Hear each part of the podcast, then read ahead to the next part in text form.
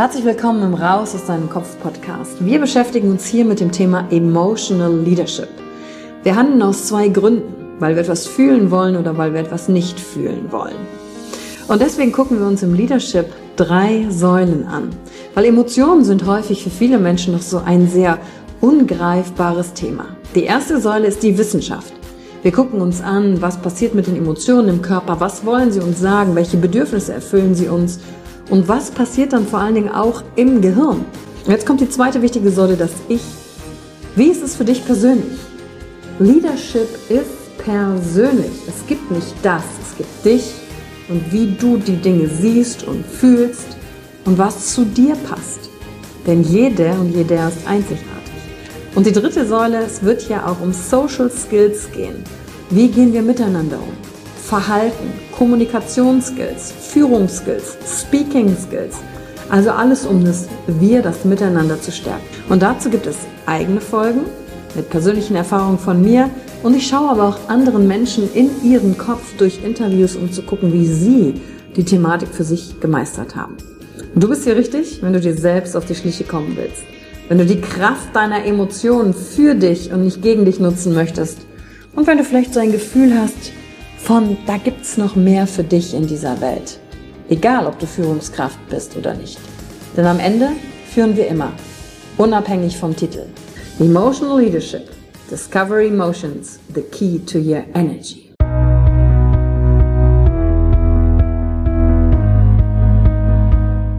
Hallo und herzlich willkommen bei einer neuen Folge von deinem Podcast Raus aus deinem Kopf. Hier holst du dir dein Wissen und deine Inspirationen rund um das Thema emotionale Intelligenz und Kompetenz. Danke fürs Einschalten. Viel Spaß mit der heutigen Folge.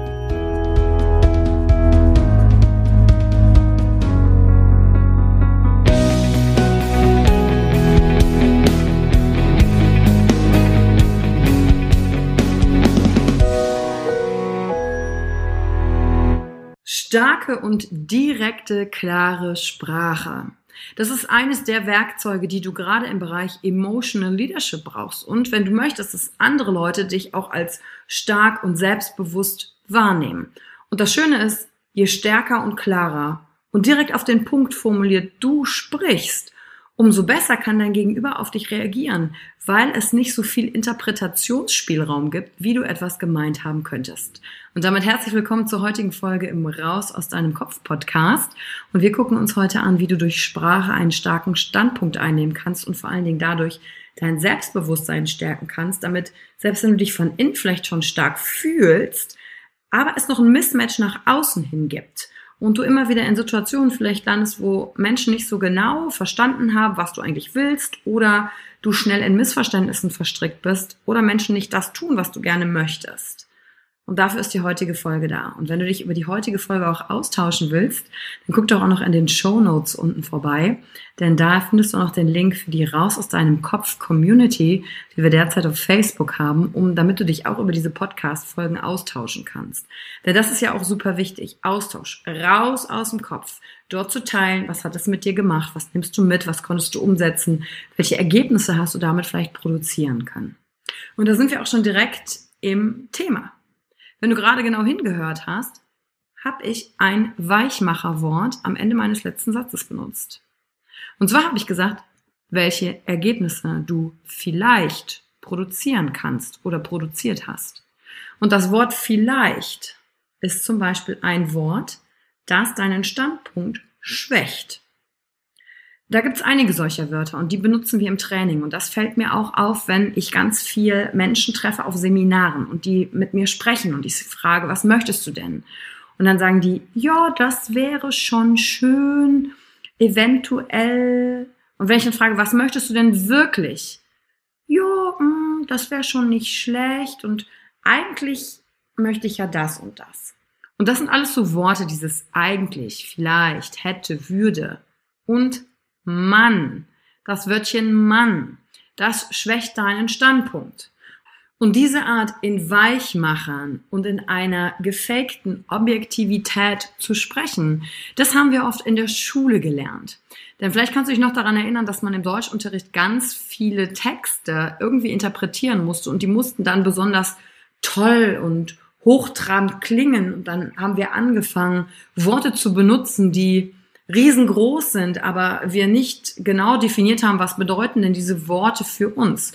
Und für diejenigen von euch, die hier zuhören, die studiert haben im Studium, hat sich das immer weitergezogen. Also wir haben gelernt, eine distanzierte Sprache für uns zu benutzen. Die gipfelt natürlich immer in der Verwendung Mann. Und das ist auch etwas, was ich in Firmen ganz häufig beobachte. Wenn Menschen in Meetings zusammensitzen, dann sagen sie nicht, ich finde wir oder ich finde ich sollte oder werde dies und jenes tun. Sie sprechen in Sätzen wie, ja, wenn wir diese Idee durchführen würden, hätte man grundsätzlich die Gelegenheit, dass sich hier Situationen verändern könnten. Alles Weichmacher. Damit beziehst du keinen Standpunkt. Und warum trauen wir uns nicht, direkt zu sagen, wie wir etwas finden? Ja, ganz einfach, weil wir immer denken, wir müssten umeinander herumtanzen, weil wir auf der einen Seite eventuell andere Menschen damit verletzen könnten, wenn wir vielleicht mal was klar und direkt formulieren, oder auf der anderen Seite Angst haben, angegriffen zu werden, wenn wir jetzt eine zu klare Meinung vertreten, die nicht mit allen konform ist. Und wenn ich dann so ein Weichmacherwort wie vielleicht, eventuell, möglicherweise, ach ja, und solche, solche ganzen Weichmacherworte verwenden, dann haben wir darin uns selber ein Hintertürchen offen gelassen unsere eigene Meinung dann nochmal zu verändern. Nur dieses Hintertürchen ist immer offen. Wenn ich jetzt eine Meinung habe und in fünf Minuten bekomme ich neue Informationen, dann kann ich meine Meinung doch wieder ändern. Dann ist das kein Problem. Und vor allen Dingen, wenn es darum geht, starke, direkte Beziehungen aufzubauen. Wir geben einander Feedback. Ja, man findet, du hast das ganz toll gemacht. Man findet, man kennt das ja. Oder wir reden im, im Du, mein aber uns. Ja, man befindet sich ja öfter in Situationen, da denkst du über dich, du solltest das jetzt nicht tun und dann merkst du, ach nee, du solltest das jetzt doch machen.